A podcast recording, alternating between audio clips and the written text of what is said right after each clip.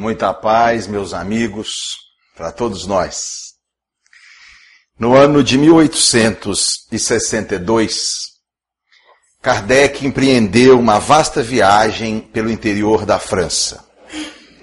Durante um período de sete semanas, ele visitou cerca de 20 cidades e participou de mais de 50 reuniões espíritas.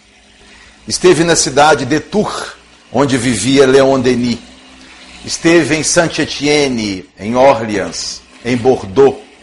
Mas foi na cidade de Lyon, sua terra natal, que uma grata surpresa o esperava. Kardec fazia conferência. Sua fala mansa ia tocando as consciências, sensibilizando os corações. Quando de repente ergue-se no final do salão um cidadão de mais ou menos 50 anos.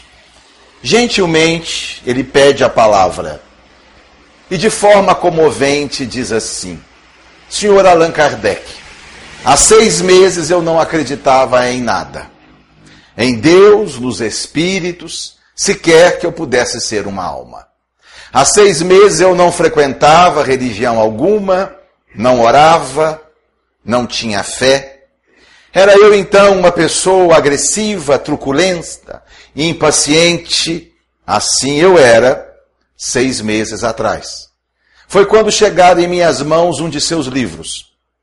E eu comecei a lê-lo. E à medida que eu lia, eu notei que uma revolução se operava dentro de mim.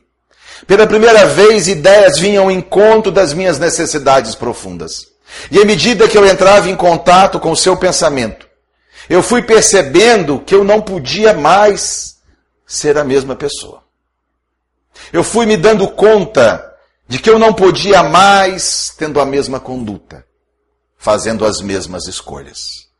Comecei a estudar os seus livros, a frequentar as reuniões espíritas, passei a orar e hoje eu sou uma pessoa diferente.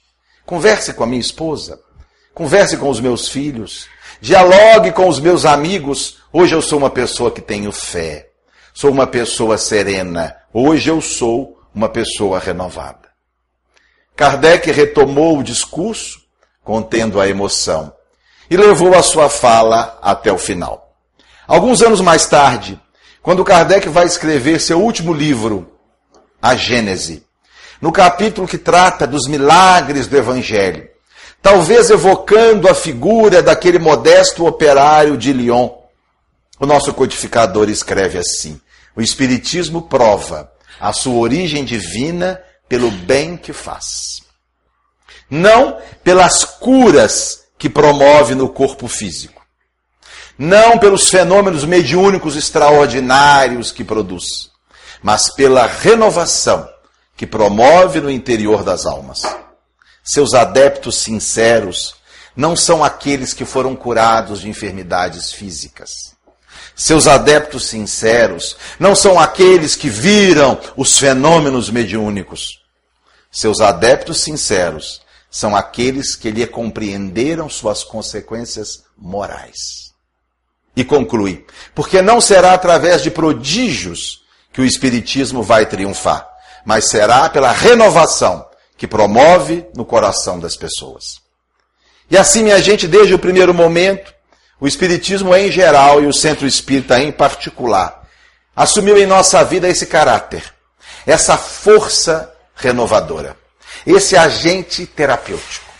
Ao mesmo tempo que o Centro Espírita é uma escola, onde nós vamos aprendendo o abecedário da realidade espiritual, onde nós vamos entrando em contato com uma realidade diferente, onde nós vamos entendendo a nossa origem, o nosso destino, a nossa essência, a causalidade que nos liga aos nossos próprios atos.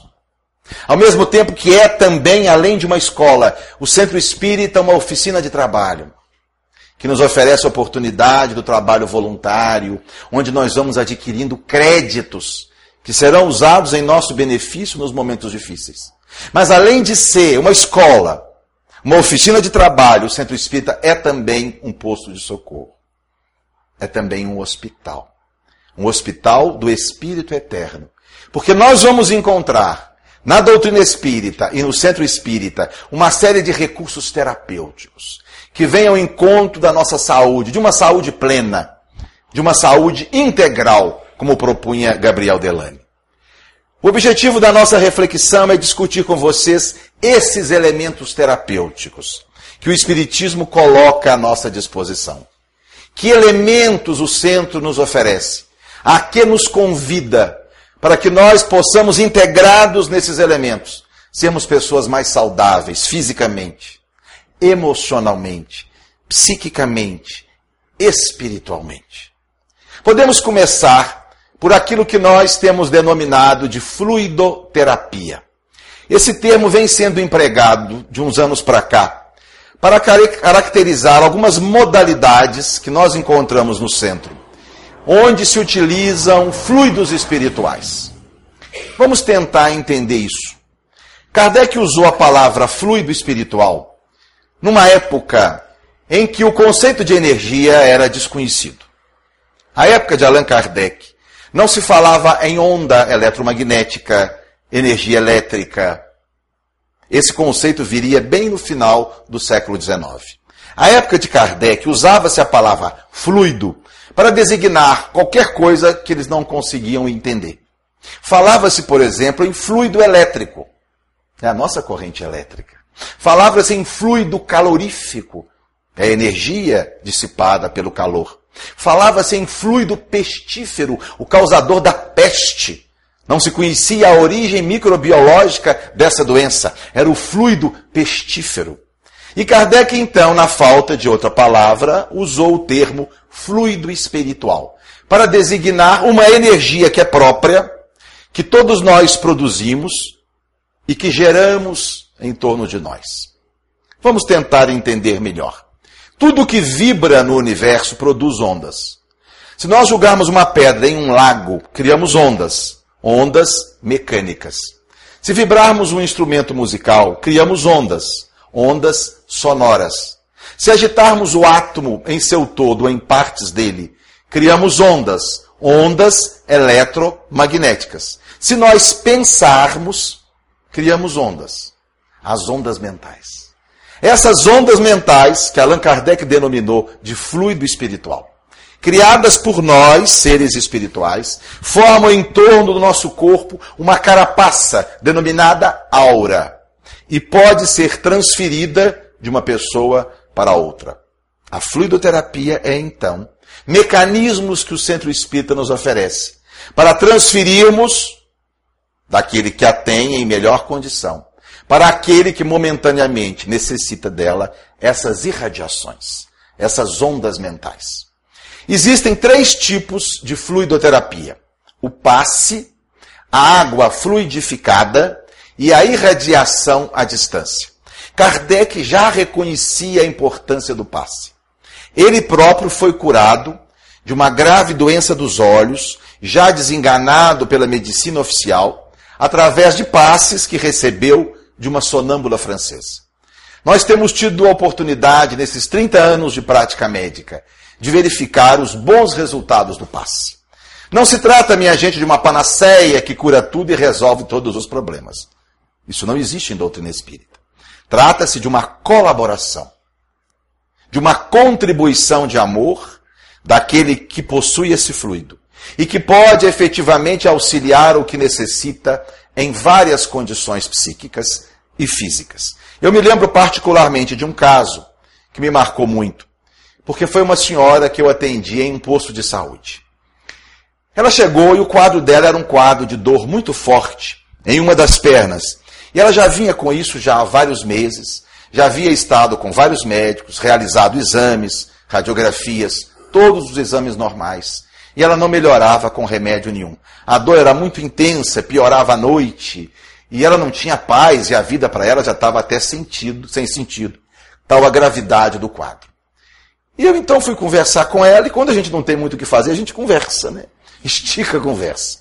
E houve um momento que eu perguntei a ela, mas me diz aí, como é que começou isso? Você não se lembra de nenhum fato que precedeu o início da dor? E ela me disse, senhora, doutor Ricardo, para senhor eu vou contar, porque eu sei que o senhor é espírita. Foi o seguinte, eu acordei com essa dor. Mas naquela noite eu tive um sonho. Eu sonhei com meu pai, Meu pai desencarnou, faleceu já há algum tempo, e ele tinha fortes dores na perna. Meu pai teve um problema de má circulação, teve que amputar as pernas, sofreu muito no início, no final da sua vida. E no meu sonho ele não estava bem, ele chorava muito, e foi assim. Eu acordei com aquela dor. Eu levantei então uma hipótese óbvia de que talvez o paizinho estivesse junto dela, transferindo para ela uma dor que seria uma dor fantasma, mas que é real. Os espíritas antigos chamavam isso de encosto. Quando espíritos, muitas vezes queridos, sem saber que nos prejudicam, mas espíritos desorientados, sem ainda uma estruturação para assumir a sua condição de desencarnados, se aproximam inconscientemente ou involuntariamente de uma pessoa querida e transmite para essa pessoa uma sensação que é dele. Eu imaginei então que a sua dor pudesse estar relacionada à presença do Pai. E sugeri que ela se submetesse a tratamentos com passe no Centro Espírita Maria de Nazaré, a época que eu trabalhava na Policlínica de Benfica. E ela então acedeu à minha solicitação, começou a tomar os passos, e pouco tempo depois retornou uma consulta para agradecer, dizendo que estava muito bem, que o quadro tinha desaparecido. A segunda modalidade de fluidoterapia é a água fluidificada, porque a água é uma molécula muito simples e mais facilmente ela carreia os fluidos curativos. Nós temos hoje já alguns trabalhos mostrando modificações na estrutura molecular da água após ser magnetizada. Hernani Guimarães Andrade, em um artigo publicado na Folha Espírita há alguns anos, se reporta a uma experiência feita na Europa, em que magnetizadores europeus magnetizavam a água e ela era estudada antes e depois da fluidificação e constataram através de espectroscopia, uma técnica de estrutura molecular, que a água sofria modificações. E essas modificações se mantinham pelo período de 120 dias. Portanto, água fluidificada é remédio, não tem efeito colateral, mas tem prazo de validade. 120 dias. E eu acho que nós espíritos deveríamos cobrar royalties, porque tem muita gente aí fluidificando água. Outro dia uma paciente me disse que está tomando água benta do padre Marcelo. Danadinho fluidifica à distância. E eu vi uma propaganda da Universal, vai tal dia assim assado, que teremos água benta. Pera lá, isso aí é com a gente aqui, não é? Tem que pagar os royalties. E finalmente a terceira modalidade de fluidoterapia, que é a irradiação à distância. Kardec chamava de magnetização mental. Nessa modalidade, o doente, o necessitado, não está presente. É um grupo de pessoas bem intencionadas, pensam nele, mentalizam nele, oram por ele e ele recebe à distância aquela corrente de energias fluídicas. Também já tive a oportunidade de verificar alguns casos interessantes. Um desses se deu na época que nós éramos vinculados à casa espírita, envolvendo um companheiro de nome Edmilson. Nós tínhamos aquela época na casa espírita um grupo de estudos que se reunia sextas-feiras de 10 às 11 da noite. Quando as pessoas me falam que não tem tempo, não tem tempo para um grupo de estudo, não tem tempo para um trabalho voluntário, não tem tempo, eu me lembro desse grupo. Éramos quatro médicos, dois engenheiros, tínhamos professores universitários, donas de casa, e durante oito anos nós estudamos toda a obra de André Luiz, às sextas-feiras, de 10 às 11 da noite. Mas havia um companheiro nosso que morava no bairro industrial de nome Edmilson, que tinha uma excelente frequência ao grupo. Mas naquela sexta-feira, já estávamos no horário de começar a reunião, ele não aparecia, toca o telefone e a mãezinha dele, avisando que ele não viria porque havia se hospitalizado. Logo pela manhã, ele acordara com febre, vômitos, dores de barriga, foi ao posto, médico ficou preocupado e internou, e então estava hospitalizado. Ao término, então, da nossa reunião, por volta de 11 horas da noite, nós decidimos fazer uma irradiação para o Edmilson. Pedimos a Jesus que permitisse que os bons espíritos levassem até ele o nosso afeto, a nossa vibração, o nosso carinho. Mentalizamos o seu rosto, o hospital onde ele estava, numa irradiação tradicional. Terminamos a reunião, no dia seguinte era sábado, eu fui visitá-lo no hospital onde ele estava. Cheguei, ele estava sentadinho na cama, com as pernas dobradas, reclamando no café. Né? Primeiro sinal de que o doente está bom. Né? quando começa a reclamar de qualquer coisa do hospital, pode dar alta. E eu então disse a ele, mas que tratamento milagroso é esse, rapaz? Melhorou rápido assim? E ele me disse, que tratamento? Até então ele não tinha sido visto pelo médico, nem tomado remédio nenhum, e me contou que lá pela madrugada a febre desapareceu, os vômitos, não tivera dor e acordara ótimo, com uma fome de boi, estava pedindo alta e o quadro estava praticamente resolvido. Comprovando a relação de causalidade entre a nossa vibração e o seu melhoramento. Kardec também faz referência, e talvez tenha sido a primeira vez na literatura espírita, a um caso assim. Um conhecido dele tivera uma filha que, foi, que adoeceu de graves problemas mentais e estava internada num hospício da época. E o cidadão pedia a Kardec uma orientação dos bons espíritos, de forma que eles pudessem beneficiar a filha naquele tratamento. E a orientação foi essa: que os amigos e familiares se reunissem na casa de um deles todos os dias e orassem por ela. E o grupo então acedeu à solicitação, começaram a fazer essas reuniões de irradiação e posteriormente o cidadão agradece a Kardec numa carta que considerou que aquele tratamento auxiliou a recuperação da sua filha. Além da fluidoterapia, a doutrina espírita nos oferece também, como recurso terapêutico, a prece. A prece para nós, minha gente, não é um ato devocional simplesmente.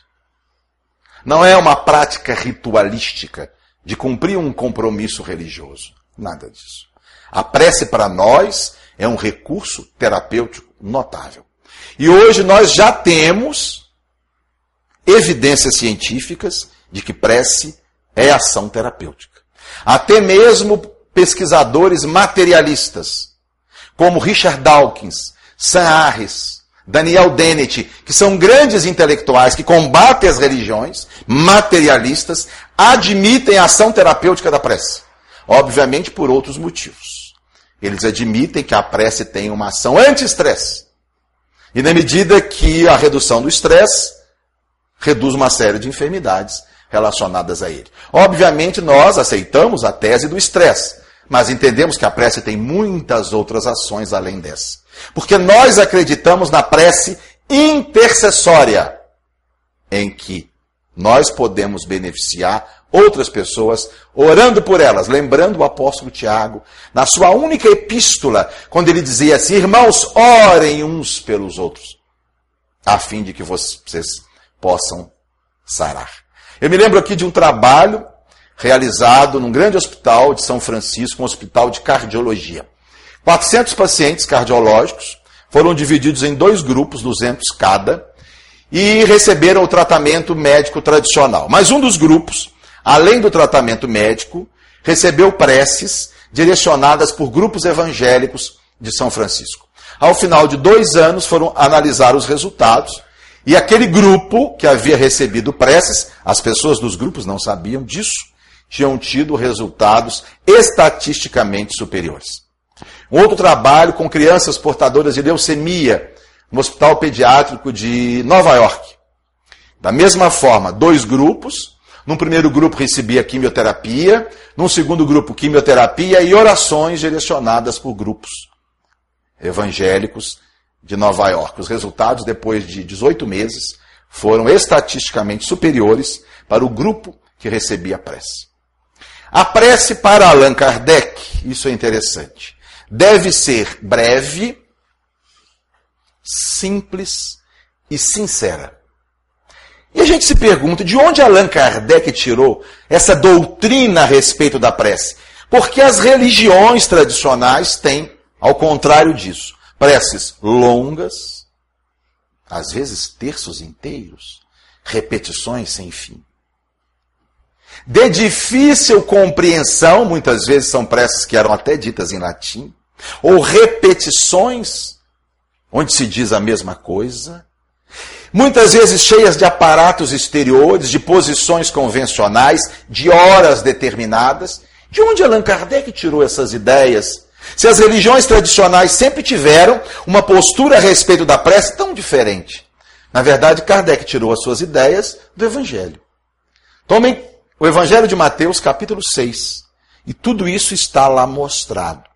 Há um momento em que Jesus diz assim: Não será por muito orarem que muitos serão atendidos. Numa outra passagem, Jesus diz assim: E quando vocês forem orar, não façam como os fariseus hipócritas, que oram de pé nas esquinas ou nas sinagogas para serem vistos pelos homens. Mas vocês, quando forem orar, entrem em seu quarto, feche a porta e em oculto converse com o Pai, que é Espírito. As preces espíritas devem ser breves, simples e sinceras. Eu gosto muito da história de um cidadão que era crente à beça religioso para burro. Ia na igreja três vezes por semana, rezava o dia inteiro. Mas a vida dele era uma dificuldade só. Uma dureza, uma falta de dinheiro, aquela coisa toda. E ele tinha um vizinho que era ateu, materialista, mas que enriquecia a olhos vistos. E o cara trocava de carro, ia para a Europa, melhorava a casa.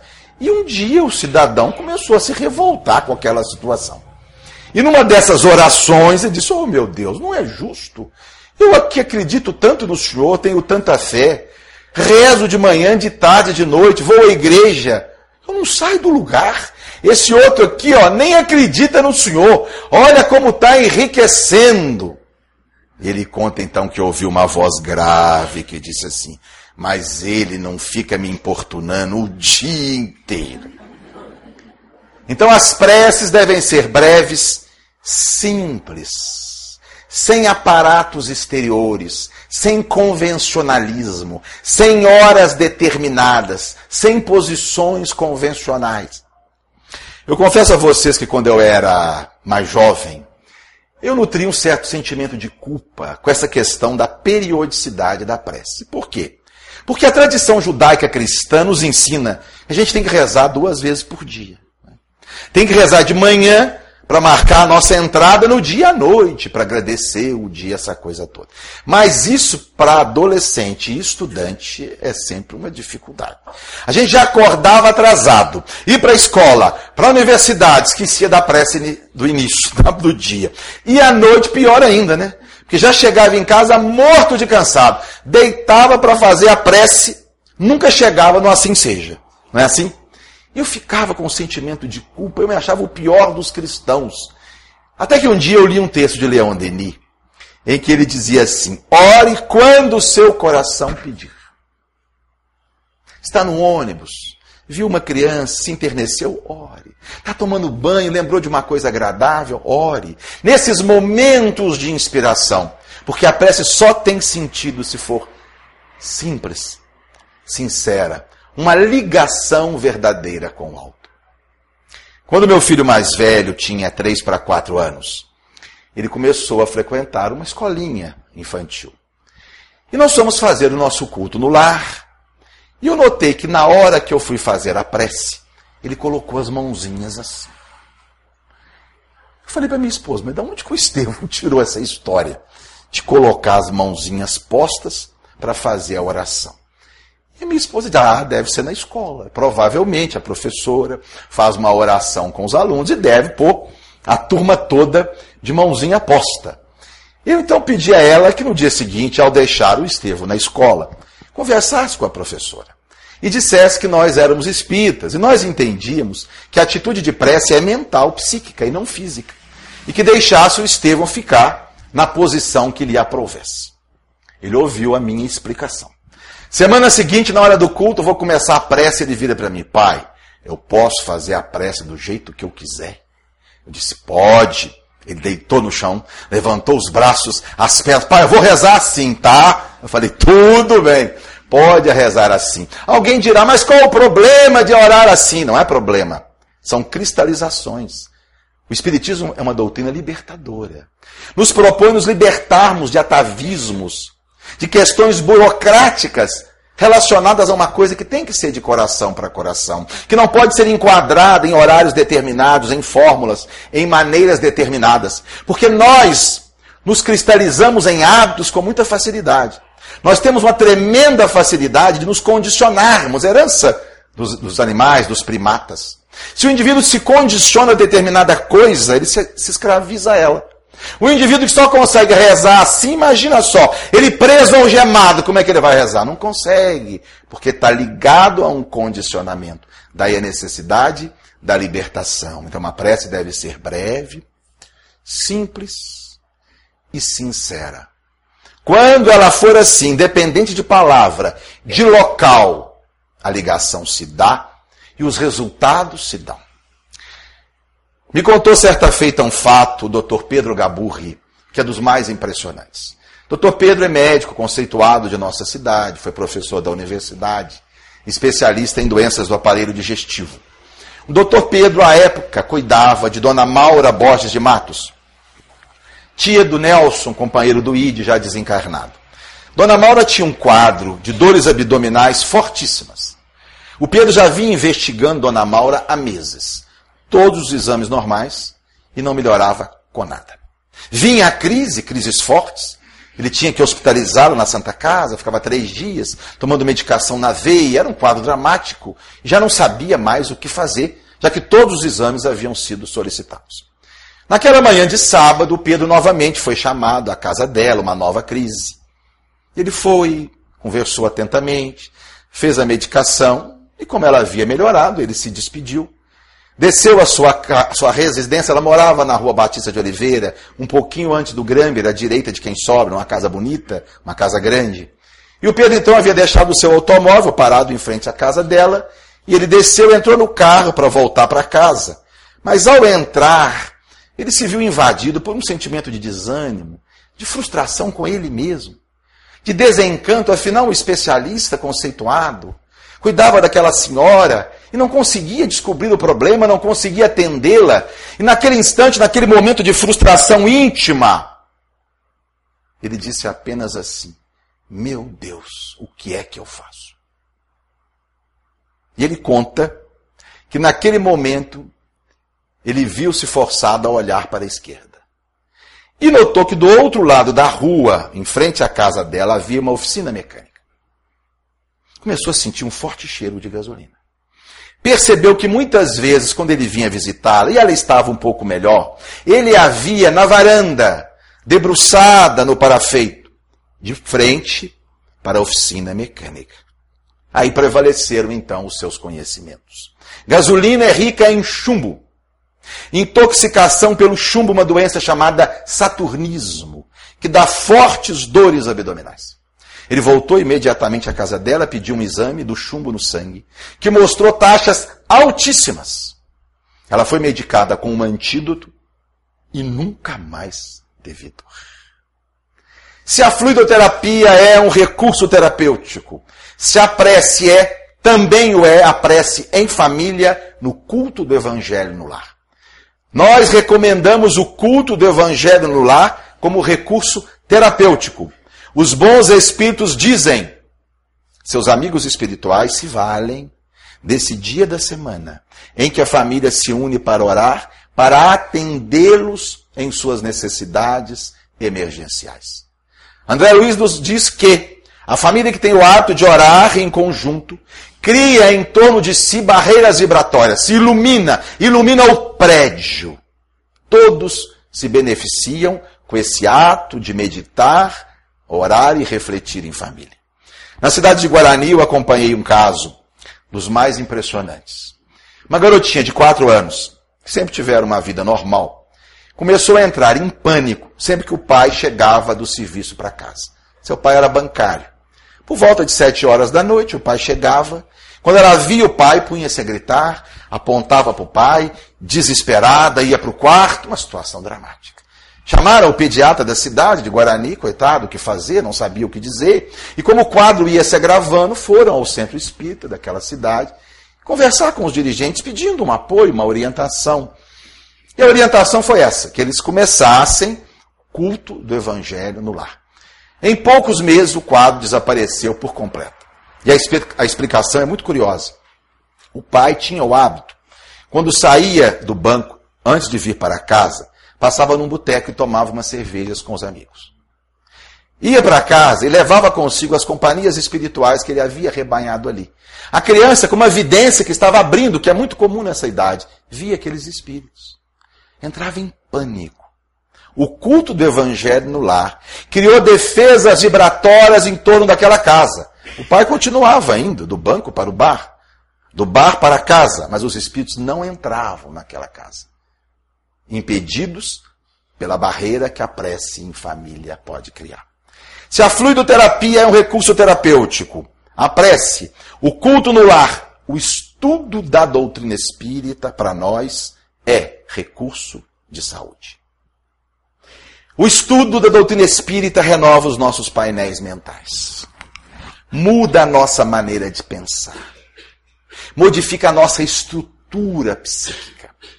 O conhecimento em qualquer nível, minha gente, é agente libertador da alma. O professor Steve Pinker, um neurocientista do MIT, que estudou a queda da violência humana através dos séculos, verificou que houve um momento na história da humanidade em que a violência começou a cair de forma importante.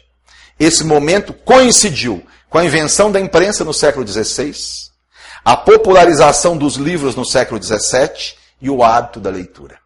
E os seus estudos comprovaram: os povos mais cultos são menos violentos.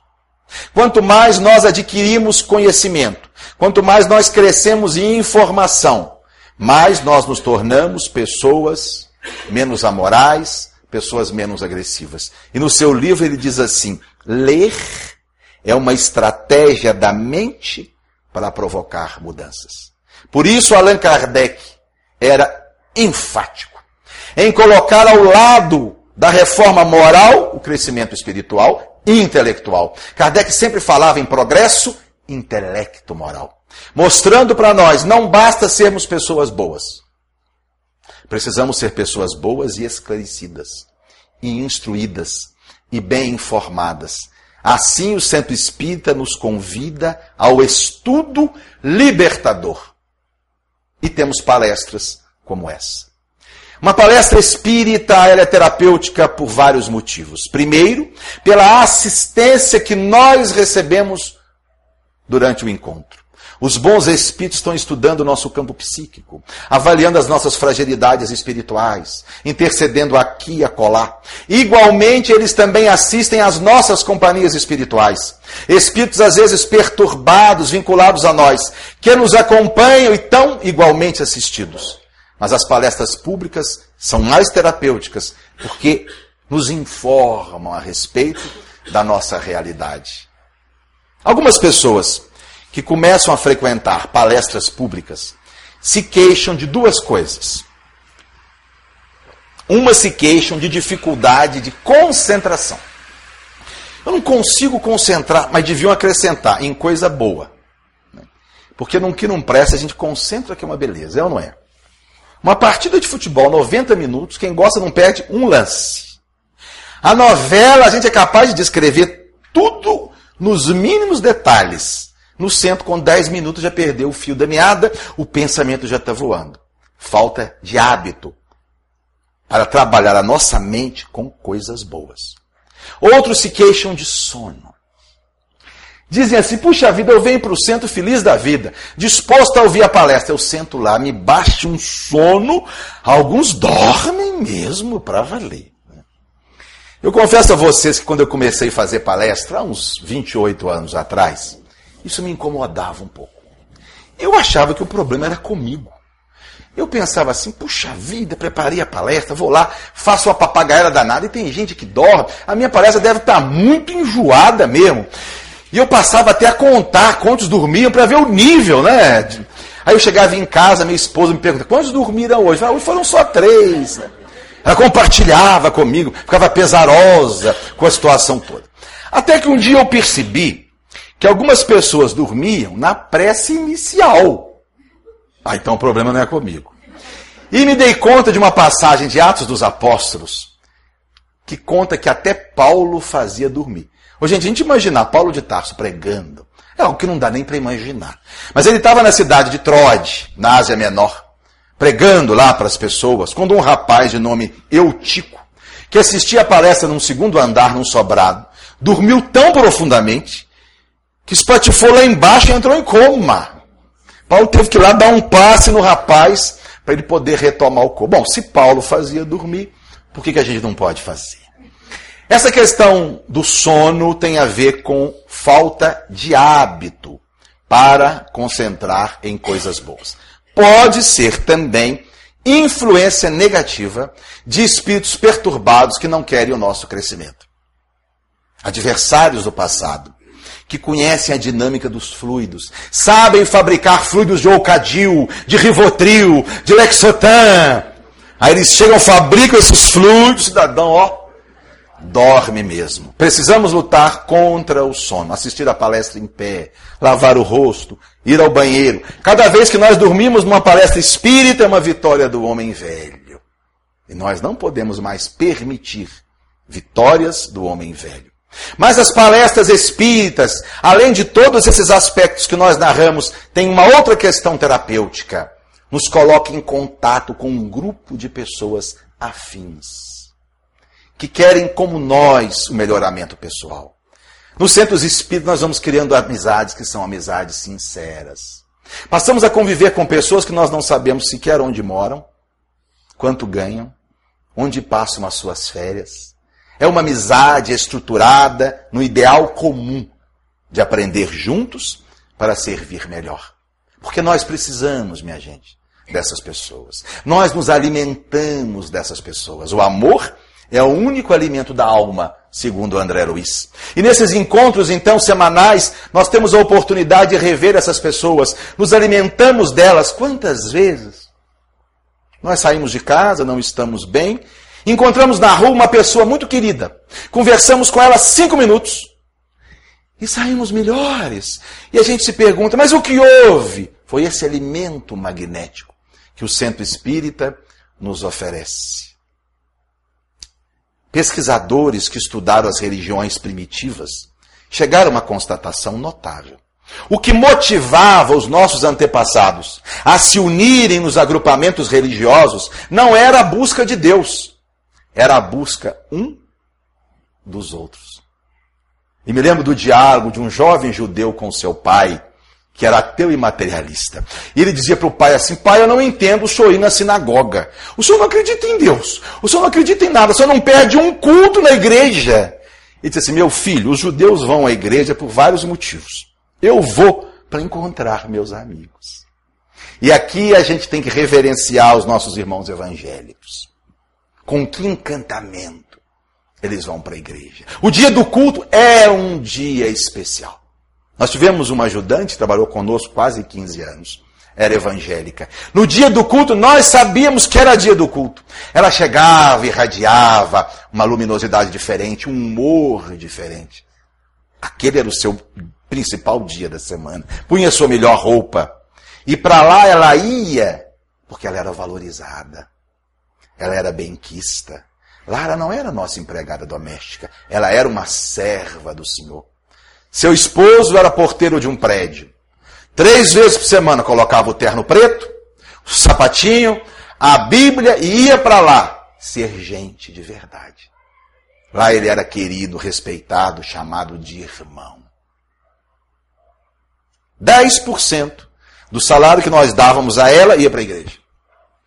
10% do salário que o marido recebia no prédio ia para a igreja. Meus filhos ficavam furiosos. Pai, mas que absurdo! Dá esse dinheiro para o pastor. E eu esclarecia: dão porque recebem de volta. Sobre a forma de apoio emocional, de autoestima, de alimento espiritual. Quantos de nós gastamos muito mais do que 10% com roupas, jantares, festas, viagens ao exterior? Eles gastam os 10% para se inserir em uma comunidade que lhes faz bem. Eu me lembro quando desencarnaram os dois fundadores do ID, Nelson Borges de Matos e sua esposa Laura, dois médicos, num acidente em BH. Quando chegou a notícia para nós em Juiz de Fora, nós do ID, ficamos como sem saber o que dizer. Era, era, ninguém podia imaginar que aqueles dois brilhantes médicos, com dois filhos pequenos recém-adotados, fossem desencarnar dessa maneira e todos nós ficamos perplexos, sem saber o que fazer. E o que é que nós fizemos? Um impulso nos fez ir até o ID. Todos nós. Ali era o nosso grupo. Ali era a nossa casa. Sem que ninguém dissesse nada para alguém. Impulsivamente nós fomos para lá. E lá juntos compartilhamos o nosso sofrimento. William James, talvez o maior intelectual do, do início do século XIX, reitor da Universidade de Harvard, pai da psicologia norte-americana, teve a coragem de dizer: Eu tenho uma necessidade brutal da religião. Acho que fui contaminado pelo germe do misticismo. E aqueles que são contaminados pelo germe do misticismo precisam febrilmente uns dos outros. E uma boa notícia para quem foi contaminado pelo germe do misticismo. Hoje está cientificamente provado: religião faz bem para a saúde. Estudos relacionados nos últimos 30 anos, principalmente na Duke Universidade, nos Estados Unidos, pelo Dr. Howard, Gard, Dr. Howard Kennedy, Harold Kennedy, um neuropsiquiatra que há 20 anos só estuda isso, seus estudos provaram. Quem vai à igreja uma vez por semana, tem o hábito de orar e ler eventualmente textos evangélicos, tem uma expectativa de vida. Quatro anos mais. Quatro anos, minha gente. É quanto ganha quem pratica atividade física em relação ao sedentário.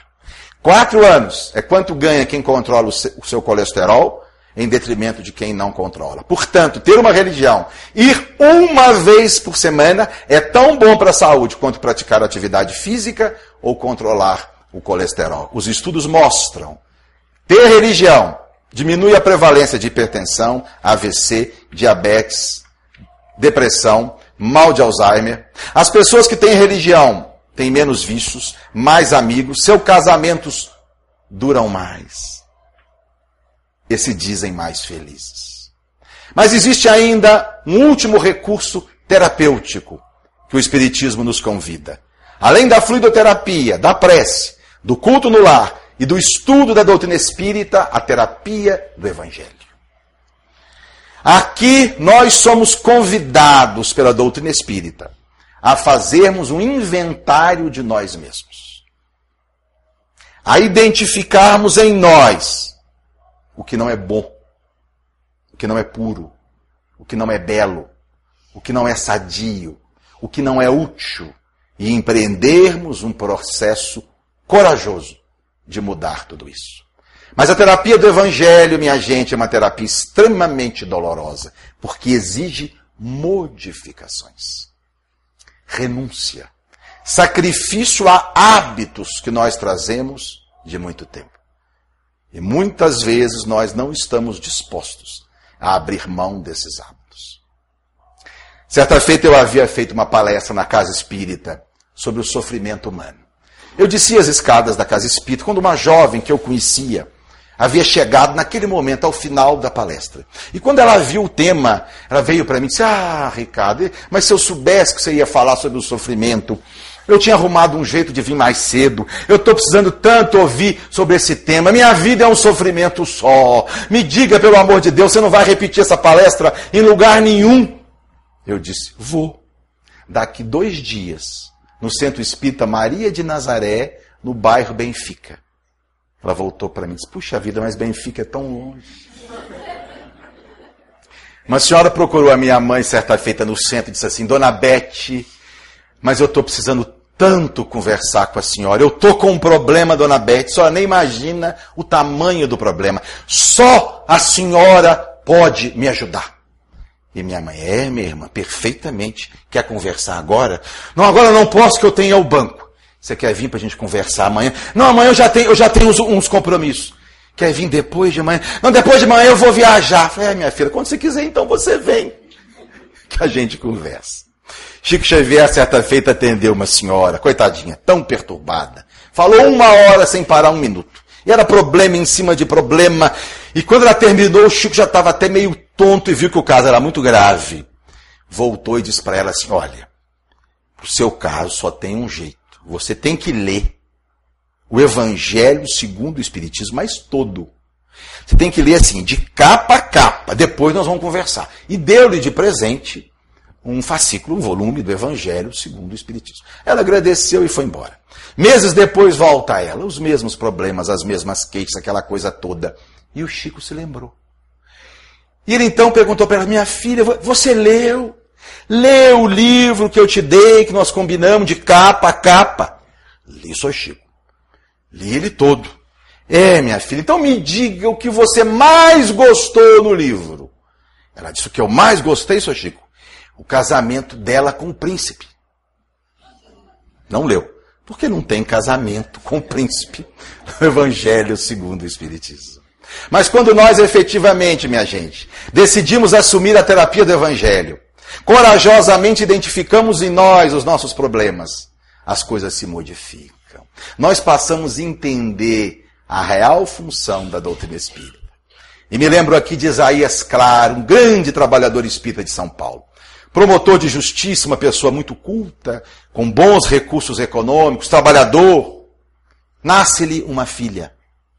E a sua filha tinha um grave problema na coluna, uma mielomeningocele, e não andava. Mas Isaías tinha muitos recursos, uma disposição, influência, e começou uma jornada para curar a filha, uma cruzada. Foi operar com ela no exterior. Foi para Brasília, no Sara Kubitschek, tentar uma fisioterapia nova. E era tratamentos de lá, tratamentos de cá. A menina não conseguia andar. E aparelhos e mais aparelhos, e cirurgias e mais cirurgias. E ele começou a se atormentar. Afinal, ele estava fazendo tudo o que podia, todos os recursos, era espírita, tinha o trabalho espírita, e a menina não andava, ela já tinha três anos e não andava. E ele começou a acalentar uma certa tristeza, um certo desencanto. Certa feita, Divaldo vai falar numa cidade de São Paulo. Isaías vai assistir à conferência. Os dois se conheciam. Ao final, Isaías vai cumprimentá-lo. E Divaldo lhe diz assim: Isaías, tem um recado de Joana para você. É mesmo? Sim. Joana manda lhe dizer o seguinte: Isaías, meu filho, andar pode não ser o mais importante.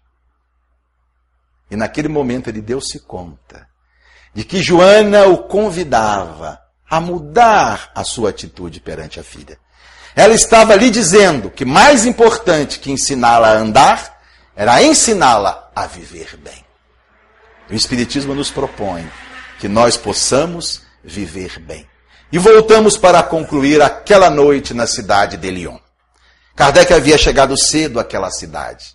Foram ao local onde ele havia nascido, Rua Sala 76, o prédio já não mais existia.